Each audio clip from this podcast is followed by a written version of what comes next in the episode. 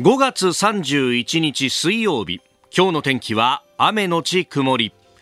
日本放送飯田浩二の OK 工事アップ。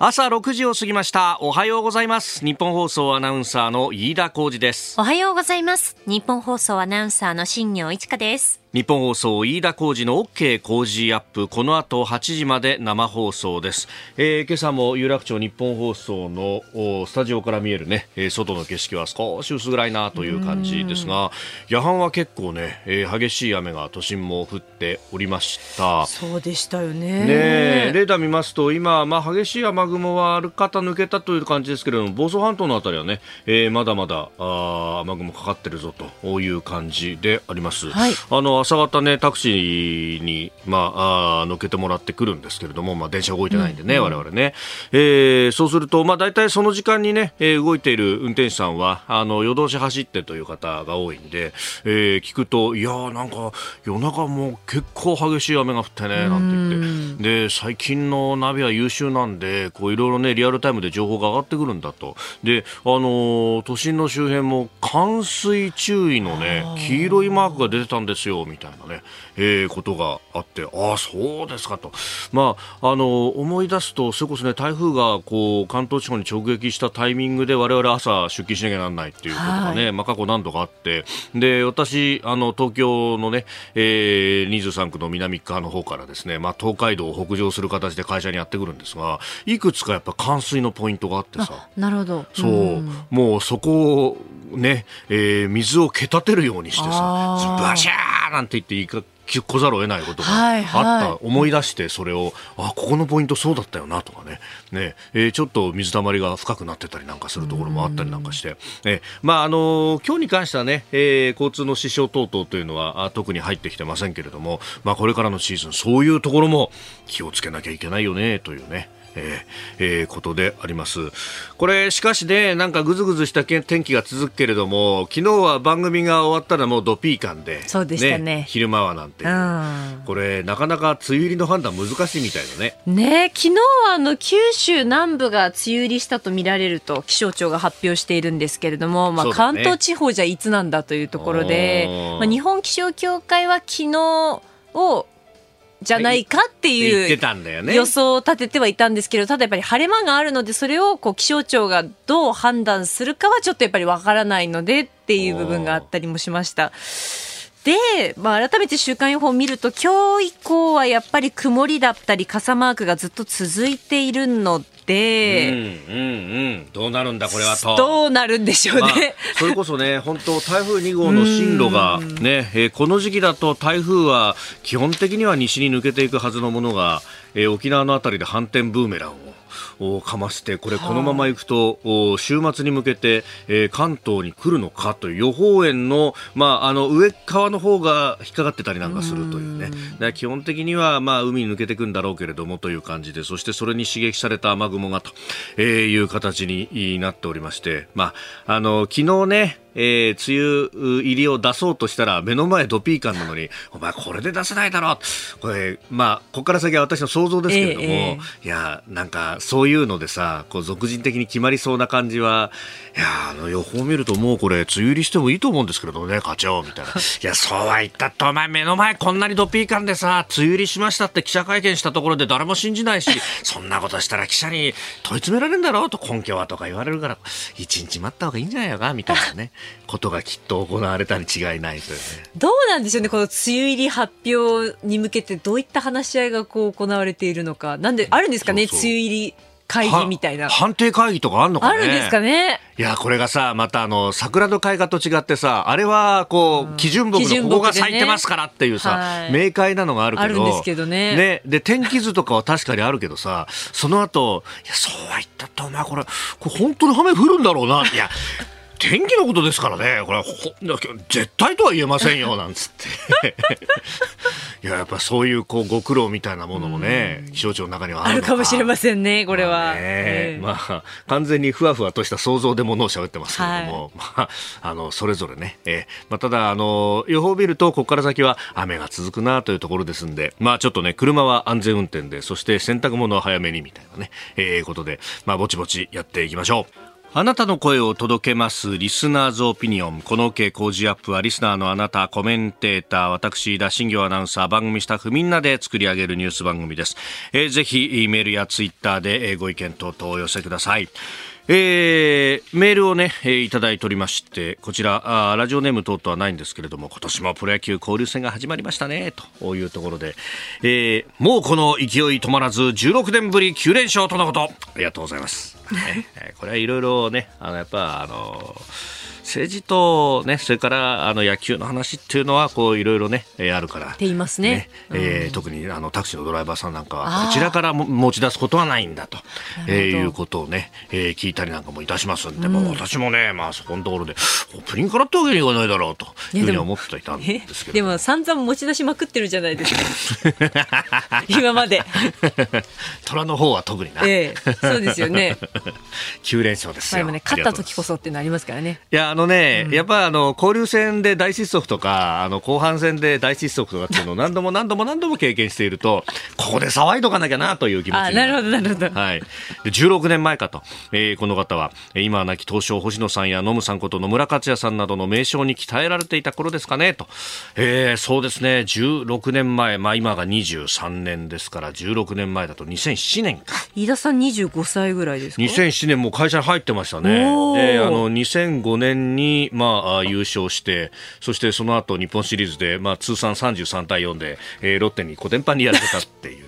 う、うそれの2年後というね、えーえー、頃ですよ。そうですね、ノムさんがいて、で、星野さんがいて、岡田さんがいて、で、さらにそこからあ政権が変わってというね、えー、真由美さん、和田さんとかそのぐらいの頃かなというね、ところですが、えーえー、今年の交流戦はいかにと、交流戦で流れっていうものが一気に変わっちゃうからね、本当そこからぐぐっとこう浮上するなんてチームがいっぱい過去にもありましたから、本当に聞き逃せないという一戦であります。はい、えー、今日はあロッテ対巨人を ZOZO マリンスタジアムから日本放送シャープナイターお送りしますけれども、これがまた因縁の、昨日もね、沢村投手がロッテの投手として出てきて、おっていう感じですが、今日は、えー、元巨人のメルセデス投手がロッテの先発。巨人はエース統合と。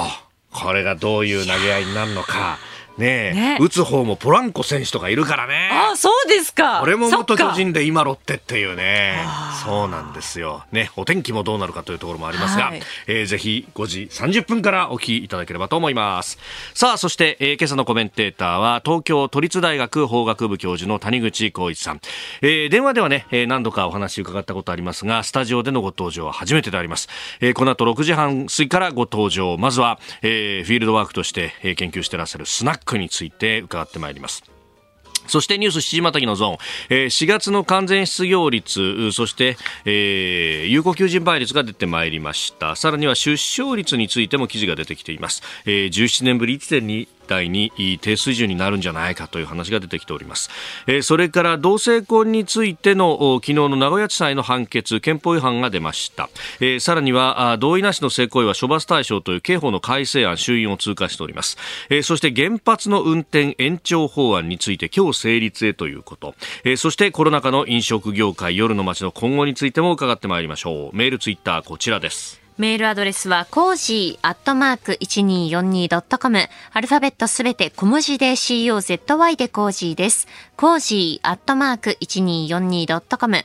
ァックスは0570-021242。ツイッターはハッシュタグコージ1242。ハッシュタグコージ1242です。今週は JA グループ茨城メロン流通部会からメロンおよそ5キロ入り1箱を毎日5人の方にプレゼントします。コージアップの番組ホームページにプレゼントの応募フォームがあります。こちらに住所やお名前、電話番号を登録してご応募ください。ここが気になるのコーナーです。スタジオ長官隠しが入ってまいりました。えー、後ほど取り上げるニュースでと言いますと、朝日新聞、毎日新聞、東京新聞一面トップは昨日の名古屋地裁の判決であります。えー、朝日新聞、同性婚認めぬは違憲2例目、えー、個人の尊厳でも認定、名古屋地裁判決、国の賠償は認めず。えー、毎日新聞、同性婚否定は違憲、個人の尊厳24条で初、名古屋地裁、えー、判断2例目、賠賠償は棄却。えー、東京新聞同性婚制度なし違憲婚姻の自由違反初判断名古屋地裁判決ということで、えー、法の下の平等を定めた憲法14条とそれから婚姻の自由を定めた24条のうち2項に反すると、えー、いうことがあ出てきたということであります。うんまああの両性の合意によりというのをどういうふうに見るのかみたいなね、えー、ところとか。まあ論点については後ほど今日のコメンテーター東京都立大学法学部教授の谷口浩二さんとまた深めていこうと思っております。えー、それから読売新聞はあの NHK の BS の番組のネットへの配信についてのこれがねインターネット業務に関する規則に、まあ、載っていないということで、えー、それに反して、まあ、あの先に予算付けがされていたという話昨日は朝日が、ね、一面トップで報じてましたが、えー、続報という形で経営委員会に対して説明がなかったんだということで、まあ、経営委員長が、えー、強い不満を持っているということが、うん、一面で書かれております。えー、それから産経新聞は日野自動車と三菱ふそうの統合についてであります、えー、親会社、まあ、これ、えー、日野自動車に関しては、まあ、あ親会社がトヨタということになりますし、えー、三菱ふそうに関してはダイムラーということになって、まあ、競合のトヨタとダイムラーが連携をするんだと、えー、いうことが出ております。脱炭素へ4社合意と、えー、いうふうになっておりますが、まあ、この脱炭素というとね、まあ、電気自動車の話が出てくるんですが、やっぱりこう、トルクが必要なトラック、まあ、大きな荷物、重いものを運ぶというところに関して、まあ、モーターでやるってなると、まあ、力がどこまでって不足するんじゃないかとか、あるいは、えー、長い距離走るっていうのが、まあ、不得意なんじゃないかというようなことも言われておりますけれども、まあ、そうするとね、えー、ディーゼルエンジンでどこまでと。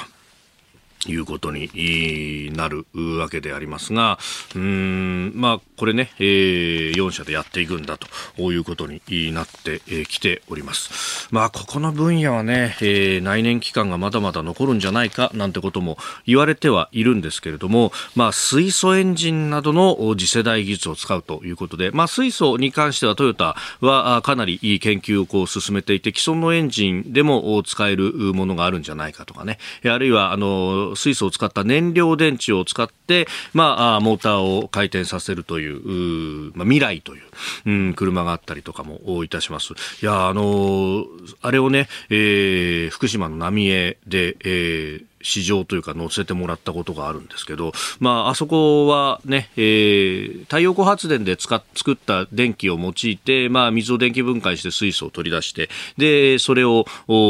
水素エネルギーとして、まあ、燃料電池であったりとか、えー、あるいは発電に使おうというような、まあ、ああそこら辺一帯がね、福島のあたりが浜通りのイノベーションコースト構想という中に、えー、入っていて、で、えー、そこで先進技術のいろいろ研究をしているというところがあって、まあ、あの水素が豊富に手に入るんでそこでこうね、えー、未来のを使ってということをやっていたんですけれどもやっぱ踏むとヒューンというふうに上がっていくっていうねあの感覚っていうのはこう EV 独自のものがあると。だから、まあ、あの軽自動車とかだと、まあ、今ね EV なんかでもいろいろやってますけれどもまあ、うん、こう、車のね、前輪と後輪の間の、お間をかなり広く取れると、まあ、そうすると重心が車安定するであるとかあるいはデザインが、え、いろいろやりやすくなる等々というような、ね、利点もあるということでありますが、まあ、この先どうなっていくのか。あちなみに日本経済新聞もトヨタとダイムラ提携が一面トップであります。ここが気になるでした。日本最大級の討論イベントついに開催。飯田浩司の OK 工事アップ。激論有楽町サミット in 東京国際フォーラム。出演は青山茂春須田慎一郎宮崎哲也飯田康之佐々木俊直高橋洋一ほか。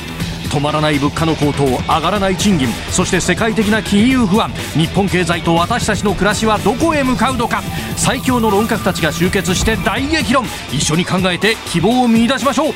6月25日日曜日会場は東京国際フォーラムホール A チケット絶賛発売中。有楽町サミットで検索。おはようニュースネットワーク。東京有楽町日本放送キーステーションに全国のラジオ局21局を結んでお届けいたします。時刻は7時11分を過ぎました。おはようございます。日本放送アナウンサーの飯田浩二です。今朝のコメンテーターは東京都立大学法学部教授の谷口浩一さん。えー、まずは北朝鮮のミサイル発射についてのニュースをまとめてお伝えいたします。政府は先ほど北朝鮮がミサイルを発射した模様ということを速報で出しました。そして J アラート国民保護情報を発出しております。6時30分に発出した国民保護情報でありますが、えー、我が国にはこのミサイル飛来しない模様だということで先ほど7時4分に避難の呼びかけの解除がありました。対象の地域は沖縄県でありました。えー、総理官邸の災害危機管理情報のツイッターあるいは防衛省自衛隊そして海上保安庁はいずれも北朝鮮が、えー、弾道ミサイルとみられるものを発射したと伝えております、えー、また韓国軍の統合参謀本部は、えー、北朝鮮が、えー、宇宙飛翔体、まあ、弾道ミサイルを南の方向に発射したということを明らかにしております、えー、先に5月31日今日の午前0時から6月11日の午前0時までの間で、えー、弾道ミサイル、まあ、北朝鮮の表現ではうんロケットを発射するということが予告されておりましたが、えー、その弾道ミサイルが発射されたものとみられます。で、えー、これが南の方向に発射をされたということでありましてこれも予告通りでありました、えー、東シナ海から沖縄の上空を通りそして、えー、フィリピンルソン島の東というところの海域があ注意回帰ということで指定をされておりましたがおそらくはそこに、えー、飛んだということであります、えー、6時30分に出されていた国民保護情報避難に関する情報は先ほど7時4分に解除となっております。えー、今朝のコメンテーターは谷口浩一さんです、えー、これねちょうど日本放送では朝6時から番組をやっておりまして、えー、谷口さんのご登場の直前のタイミングでということで、えー、ありました。そこからはね速報対応というところでありましたが、まあ、予告されていた、まあ、期日の中ではあるんですけれども、はい、これ沖縄台風が来ているということで、まあ、ちょっと伸ばすんじゃないかみたいなことも言われてましたけれどもね。なるほどまあ、何もなくてよかったですね。まずは今のところはね、はい、えー、何か破片が落ちてきた等々の情報はないということでありますが、うん、まあ、この何か不審なものを発見した等々があったというところでありましたら、えー、関係機関への通報をお願いいたします、えー、警察は110番、えー、消防は119番、えー、そして海上保安庁118番、えー、であります、えー、何か不審なものが発見したという方は関係の機関に通報をお願いいたします。えではこの時間取り上げるニュースはこちらです。同性婚認めないのは憲法違反違憲判断は全国2件目同性同士の結婚が認められないのは憲法違反かどうかが争われた裁判で名古屋地方裁判所は昨日同性カップルに対しその関係を国の制度として公に証明せず保護するのにふさわしい枠組みすら与えていないなどとして憲法に違反するという判断を示しました、うん、違憲判決について話す原告側の弁護士です。違憲判断という結論だけでなくそこに至る過程にも本当に救われて今日裁判官が同性愛者にとっては同性と結婚できなければ結婚の本質を欠くものになるとはっきりと言ってくれて両当事者が真摯に共同生活を営んでいくことを守るのが婚姻の本質なんだというふうに判断してくれたということがとても嬉しかったです当事者の思いや実態にきちんと寄り添って適切な判断をしていただいたと思いますまあ、これ愛知県に住む30代の男性のカップルが、あ起こした訴訟でありまして、まあ、この同性同士の結婚を認めない民法の規定が、まあ、憲法の法の下の平等や婚姻の自由に反するということが争われましたけれども、富、う、さん、これどう見たらいいですか？あ今のあの弁護士さんの方のあの声聞いててもまあ感極まってる感じで、はい、実際あの法廷でもあの当事者の方がすり泣いてそのやっぱまあ嬉し泣きしてたっていうのもあったようで、はい、まあその気持ちはすごくよくわかるっていうところはあるんですよね。はい、で、まあ最初にこの問題に対する私自身の立場をあのはっきりさせておくと、基本的に同性婚そのものに対しては全く反対ではないです。ただあの、今回みたいな形でそのまあ違憲判決を出してやっていくっていうのはどうなのかなと思っているところがあって、はい、まあ、ここからまあ法学者、法哲学者としての話っていうことになるんですけれども、はい、えっとまあ、この憲法で規定されているあの条文ではですね、24条の1項で、はい、婚姻は両性の合意のみに基づいて成立するっていうふうに書いてるわけですよね。で、この両性っていうのが、まあ、通常これまではまあ男性と女性という感じに考えてきたわけですけれども、まあ、男性、男性、女性、女性でも、はい、まあ、言いようによっては両性になるからということで、憲法はそのまあ禁止してないというふうに解釈するというふうに言う人もいるんですけれども、はい、私はちょっとやっぱそれは無理なんじゃないかというふうに思っていて、まあ、あの、やっぱり、ちゃんとやるんだったら、憲法改正してやった方がいいんじゃないかっていうのは私は思ってるんですね。で、この話をそのまあ理解っていうか、そのまあしていただく上で、うん、あの、例えっていうか、もう一つ例を出すと、憲法9条の問題がありますけれども、はい、9条に関してはですね、えっと、これ長らくあの、左派、護憲派の方っていうのは、あの政府は解釈会見をして、憲法9条の条文を読むと、それで自衛隊が認められた、まあ、普通に日本語を使う人からしたら、まあ、決して、まあ、そうは読めないわけだけれども、さまざまなアクロバティックな解釈を積み重ねてきて、自衛隊はまあ合憲であるというふうにしてきて、で実実質的にはまあ2015年に平安法制作って、はい、まあ、体験したのと同じようなまあ効果を持つようになったわけですけれども、ただ、あまりそういうのを積み重ねていくとですね、はい、まあ、そもそも左派、護憲派、リベラルっていうのは、解釈会見批判してたのに、なぜこの同性婚に関してはそれを認められるのかって、やっぱり論理的なそのまあ整合性っていう問題も出てきますし、あともう一つ大きな問題はですね、はい、あの私やっぱりその裁判でこういう大きな問題をその決めて、その判決で社会を変えていくっていうのは、ちょっとどうかなと思っている部分があって、それはなぜかというと、はい、アメリカを見てみると分かるんですけれども、アメリカはこの両性、まあ、同性婚とかに関してはですね、2015年にオバーグフェル事件っていうのがあって、はい、そこで、まあ、あの認めたんですね。ただそこに至るまでは本当にいろんなそのいざこざというかもう大変な揉め事があって、うん、結局このジェンダーとかセクシャリティをめぐる問題をめぐって、やっぱりその左派と右派っていうか保守派の間の対立がものすごい先鋭化していって、はい、最終的にはやっぱトランプが生まれたっていうのがあったわけなんですね。で、アメリカは長らくその左派リベラルっていうのはその裁判所の力を使って判決を出して、社会を大きく変えていくっていうのをやったんですけれども、はい、これ、その決してやっぱりうまくいってるというふうには見えないところがあって、はい、このジェンダー、セクシュアリティよりも前にあの人種問題やっぱりあって、うん、1954年にブラウン判決っていうのが出て人種隔離政策やめてるんですけれども、はい、今どうなのかって見ると、やっぱり根根深いというか根強い人種差別残り続けてるんですね。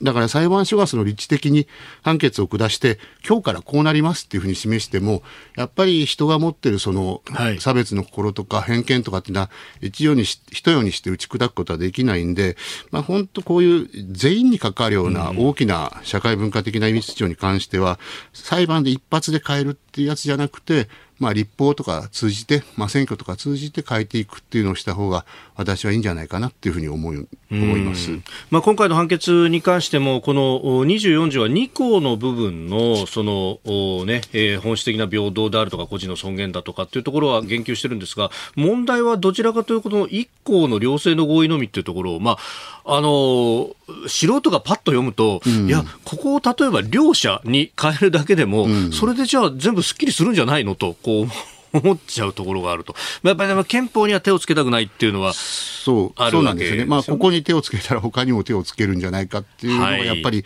危惧としてあるんだろうと思うんですけれども、はい、そんなにそのまあ、不満の大点というか、うん、あまり神聖化しすぎるのもどうかと思うんで、はい、まあお、お試し会見とか思われてるかもしれないけれども、まあ別に憲法変えること自体は問題があることじゃなくて手続きもあるわけですから、まあ、正々堂々とあの、やるんだったら変えてやればいいんじゃないかというふうに私は思います。まあ、谷口さんがね、あの、指摘された憲法9条の方というのは、まあ、陸海空その他の戦力はこれを保持しないって言ってるのに、うん、これ自衛隊は何なんだっていうところで、これは解釈会見じゃないかっていう、まあ、これは一定の筋の通った批判なんですが、あの、同性婚だと立場がひっくり返っちゃうっていう。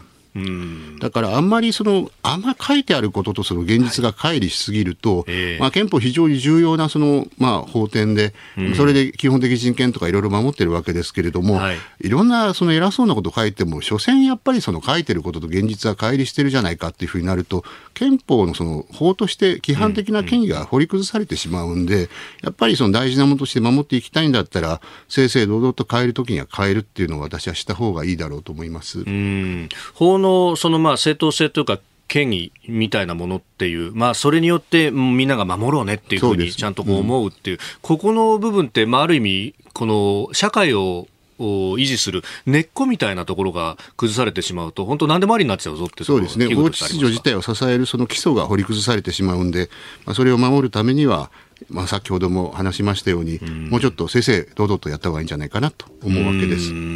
まあ、当事者の方々の中にもきちっとこう筋を通したことを会見でやってで、それによって、まあ、正々堂々と婚姻届を出したいというふうに主張されている方も中にはいらっしゃる。なかなかそういう声がね、表に出てこないということもあります。今朝は東京都立大学法学部教授谷口光一さんとお送りしております。引き続きよろしくお願いします。よろしくお願いします、えー、まずは海上保安庁からの情報ですが防衛省からの情報として弾道ミサイルの可能性があるものすでに落下したものとみられると発表しております。すでに弾道ミサイルは落下したということでありますえー、そして株と為替の動きここでお伝えしておきます。現地連休明け30日のニューヨーク株式市場ダウ平均株価。先週末と比べ50ドル56セント安い。3万3000飛び42ドル78セントで取引を終えました。ハイテク銘柄中心ナスダック総合指数は41.74ポイント上がって1万3000飛び17.43でした。一方円相場は1ドル139円80銭付近で取引されております。ではこの時間取り上げるニュースはこちらです。4月の完全失業率2.6%先月の全国の完全失業率は2.6%で前の月と比べ0.2ポイント下がって3ヶ月ぶりに改善しました。好調な企業業績を背景に製造業などで就業者数が増えていて総務省は引き続き雇用情勢への影響を注視したいとしております。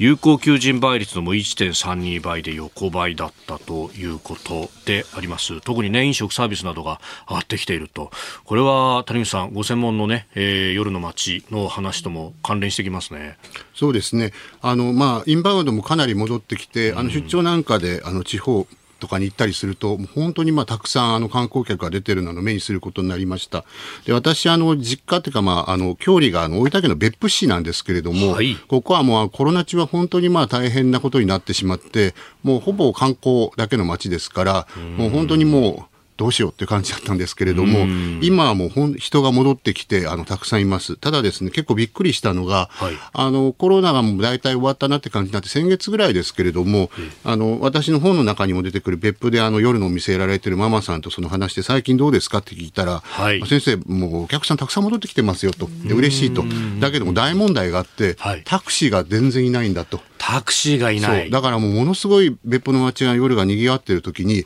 今日の夜、別府の街を走ってるタクシーは1台しかないですよとかいう話があるんですね。1台？はい。で、これはですね、実はコロナの前からあの、問題になってたことで、コロナ前もですね、地方に行ってその講演とかして地元の方と話してて、最近スナック行きますかとか聞くとですね、最近さっぱりですわとか言うんですね。でも、飽きましたかっていうと違うんですよと。金曜日にやっぱ代行で帰るわけですよね。公共交通機関、はい、運転代行でね。運転代行がやっぱ3時間待ちとかになるんで、それが嫌でもうその飲みに出なくなったって話されてて、で、コロナ中にそのやっぱりタクシーの運転手さん、高齢の方が多いっていうのもありますから、コロナ感染を恐れたりして辞めた方も結構多かったんですね。それがまあ補充されてない問題とかもあるんで、まあ、都心でも割とあの週末とか捕まりにくい状況になってますけれども、地方はもっと大変で、人は来るんだけれども、移動する手段であるタクシー、公共交通機関がそんなに東京とかほど発達してませんから、はい、タクシーがないの、本当にあの大きな問題になってるんで、これあの、これからインバウンドで、まあ、復興していくという感じにするときに、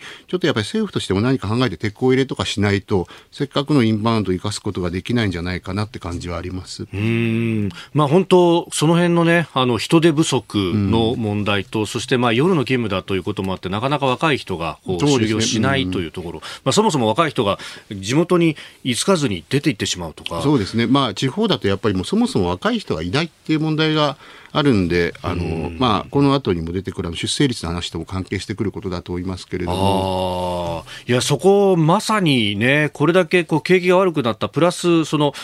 例えば子育てをしながら、でもフレキシブルに働ける、人たちであるとか、まあ、が、この飲食やサービスというところで働いたのが、このコロナで本当直撃受けましたもんね。うん、まあ、やっぱりその飲食も本当に人手不足が、あの、うん、まあ、夜、水商売もですけれども、はい、一度やっぱりああいう形で切られてしまうと、またあれがあるんじゃないかと思って、他のところに移ってしまってるんですよね。そして他のところに移った人はやっぱり戻ってこないっていうのがあって、飲食割とあの好調ですけれども、はい、まあ、やっぱり人手不足っていうのが大きく響いてるだろうと思います。まあ、あの東大の永田大輔さんなどが研究されてましたけれども、このコロナの影響で、例えば独身の方が結婚をしないだとか、結婚、将来子供産まないだろうなっていうふうに、もう今から想定している若い人がもう増えてしまっているんだという話などが研究されてますけど、このコロナの影響っていうのは人の社会にものすごく影響を与えましたよね。そうですね。うん、まあ、あの、合計特殊生率もあの下がってるって話なんですけれども、はいえー、実際ですね、大学で見ていても、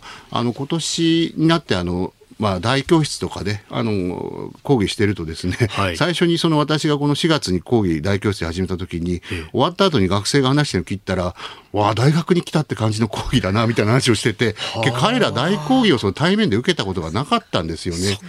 で、まあ、マスクしてないのは私だけなんですよね。講義するときマスクしてると、もう大変なことになるんで、でね、学生はもう全部マスクしてると。で、学内でもマスクしてて、だからまあやっぱりそのお互いの顔を知らないっていうのがまだ継続してるのがあるし、まあ大学院生なんかゼミで飲みに連れて行くとですね、わあなんか大学の先生と飲んだの初めてですとか言うんですよね。結局2、3、4年とコロナで大学院入って、初めてゼミ対面でやって、そのまあ先生と一緒に飲みに行ったっていうので、だからまあそういうので考えるとですね、まあゼミとかその普通の人間関係もそうなんだから、ましてや恋愛はっていう話で、で、それがなければ結婚もなくて、結婚がなければ合計特殊成率は絶対に上がらないんで、だからそういう意味では本当にこの3年っていうのは、この後大きく響いてくるだろうなというふうに思いますあむしろこの後も数字が伸びなかったり下がったりして、なんでっていう時に、あれかってみんなが思うってことですか？いや、本当ちょっとこれ、どういう形で出てくるのかな、結構怖い感じですよね。あとはまあやっぱり、まあコロナ中に大学生だった人たち、ちょっとあまりにも気の毒なんで何かね、本当手当っていうか、してあげた方がいいんじゃないかなっていうぐらいかわいそうだと思います。えー、続いて、ここだけニューススクープアップをお送りいたします。えー、今日最後のニュースをスクープアップ。コロナ禍の飲食業界、そして夜の街の今後とは。えー、まさにこの本にもあります通り日本の水商売。この本にもあります通り1年余りにわたって、えー、全国の夜の街を巡り歩いて研究をされて、いらっしゃいます。谷口浩一さんに、まあ、今後コロナ禍そしてその先というところを伺ってまいります。いやこれ自粛期間もそうですし本当になんかいろんなところでね目の敵にされたようなこの商売でありますけれども、うん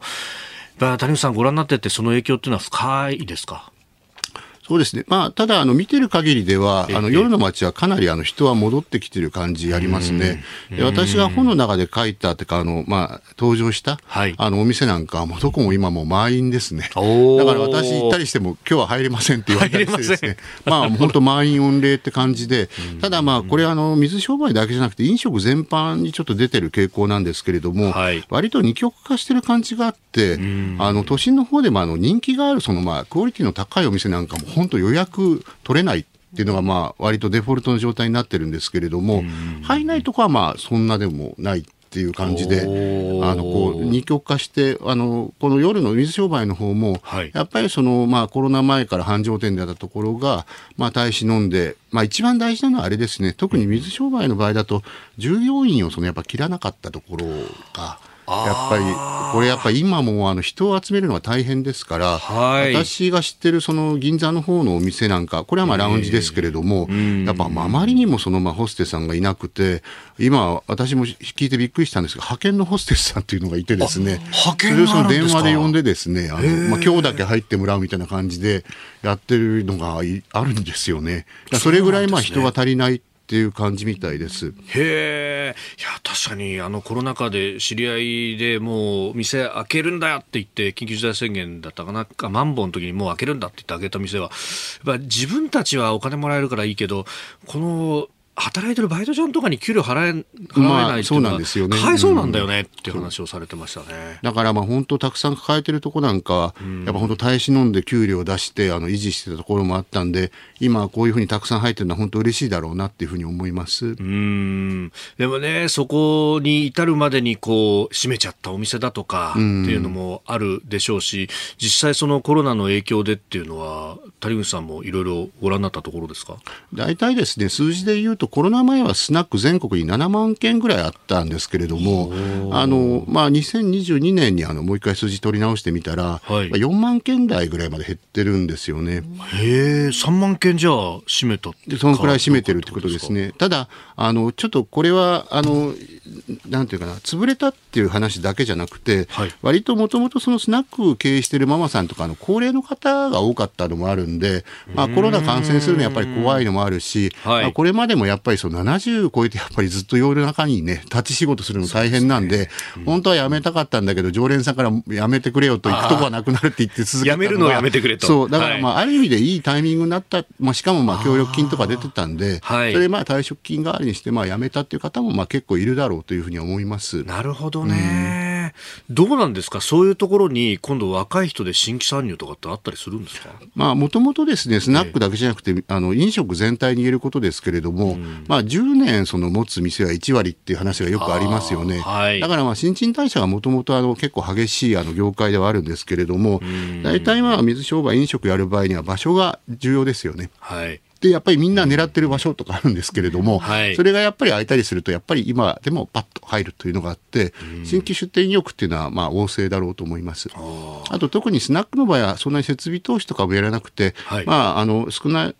一番少なくても、まあ、200万ぐらいあれば、あの、開業して自分の資料を持つことができるんで、そういう意味でもある種の企業ですよね。まあ、そういう感じで、あの、若い人が始めるところとかっていうのも結構あると思います、今でも。なるほどね。これ、あの、立地っていうのは不思議なもんだなっていうのが、駅前であっても、なんか入れ替わり、立ち替わりのみ、ね、ところがあれば、こう、ここは一見不便なのにずっと残ってるなみたいな、ああいうのってなんかこう、特徴とかち、こう、違いみたいなあるんですか？うん、まあ、よくわかんないんですけどね、まあ、実際、まあ、すごく流行ってるスナックで、私が、まあ、この本の中に出てくるあのお店なんですけど、はい。まあ、めちゃくちゃ駅から遠くてですね、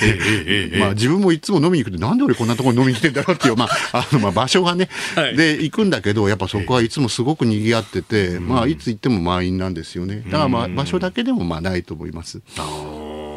そして、まあ、あの、前にもね、谷口さんに電話でお話を伺った時にもお聞きしましたけれども、この、この中で、まあ、やっぱ、あの、憲法に関しても、この、そもそも営業の自由ってものがあったじゃないかというお話がありましたが、うん、ここの総括っていうのは、結局その、例えば法の専門家の方々の中でされたりとかってしてるもんなんですか？うん。まあでも全体として評価する場合にはですね、えー、政府はそんなめちゃくちゃやったってことはやっぱり言えない部分があって、あ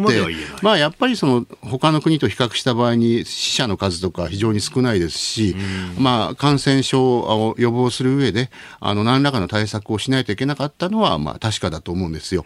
だから全部を否定することはできないんだけれども、はい、ただ、もうちょっとやり方があったよねっていうのがあって、例えばマンボウで駅ごとにね、あの飲めたり飲めなかったりとか、あるいは8時までは飲めるけれども、それ以降はとか、8時までコロナおとなしいのみたいな話があって、あれやっぱり聞いて飲食の方たちが皆さんおっしゃってたのは、はい、だから馬鹿にされてる気がすると。馬鹿にされてる。そう。こんなその子供でもわかるような、その変な理屈でやめさせられて、だからもっとつくんだったら上手な嘘をついてくれって話ですよね。他の業界に対してそんなことしたらただで済むのって話で、自分たちがやっぱりやり返してこないから、はい、まあ世間から一段低く見られてるようなのをその薄々察して、それで世間もこんな時に不要不急のっていうふうに言うのを期待して、やっぱりやってるから卑怯なんじゃないかと。いう話をしていて、だからやったことはすべて間違えとは言わないんだけれども、はい、やるんだったらもうちょっとうまい嘘をついてきちんとやった方がいいんじゃないかと。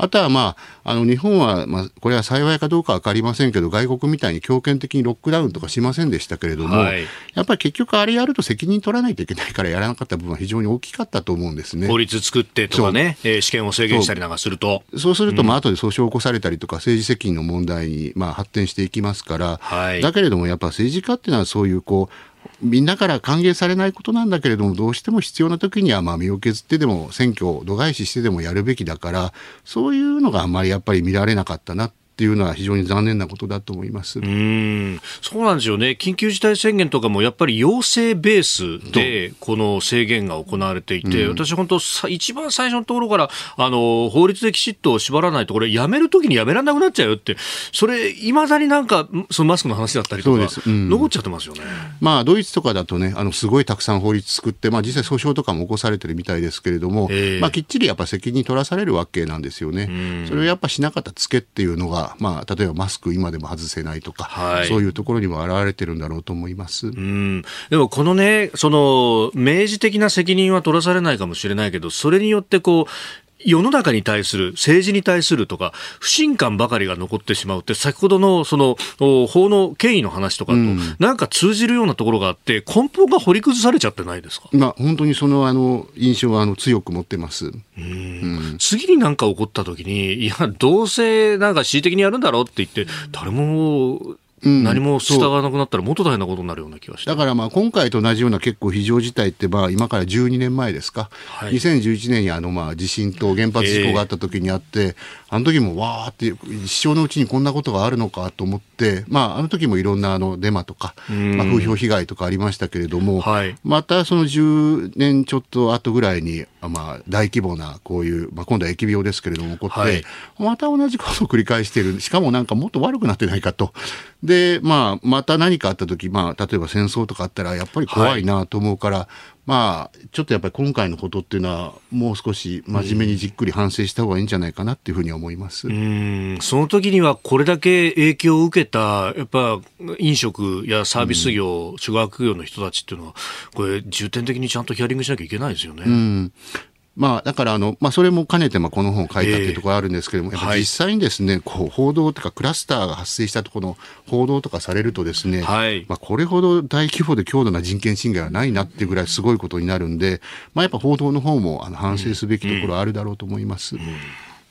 えー、PHP から出ております日本の水商売法哲学者夜の街を歩くぜひご覧いただければと。そしてまあこの出版のね、えー、をきっかけにしながらいろんなこうイベントなども。この間も佐々木俊直さんと関西大学の、ねそうですね、セミナーでもお話しされていらっしゃいましたが、今度はあ今週金曜日6月2日、えー、谷口さんと、そしてスナックといえば、玉袋水太郎さん、さらには飯田康之さん、えー、この3人で、夜の、日本の夜を取り戻す、スナックを愛するすべての人たちへという。これはまた面白そう。オールスターキャストみたいな感じで。そうですね。どんな話になるんですかね？うん、まあ今回はちょっとあんまりその、まあ、なんていうか、コロナの時の辛い話よりも、えまあ、スナックはこんなに楽しいんだよっていうのを、まあ、改めて、まあ、皆さんにしてもらえるような話ができればなというふうに思ってます。うん。えー、6月2日金曜日の夕方6時から会場は東京神保町にあります読書人隣であります。えー、これあの、ウェブでね、あのー、参加券、えー、販売と、それから、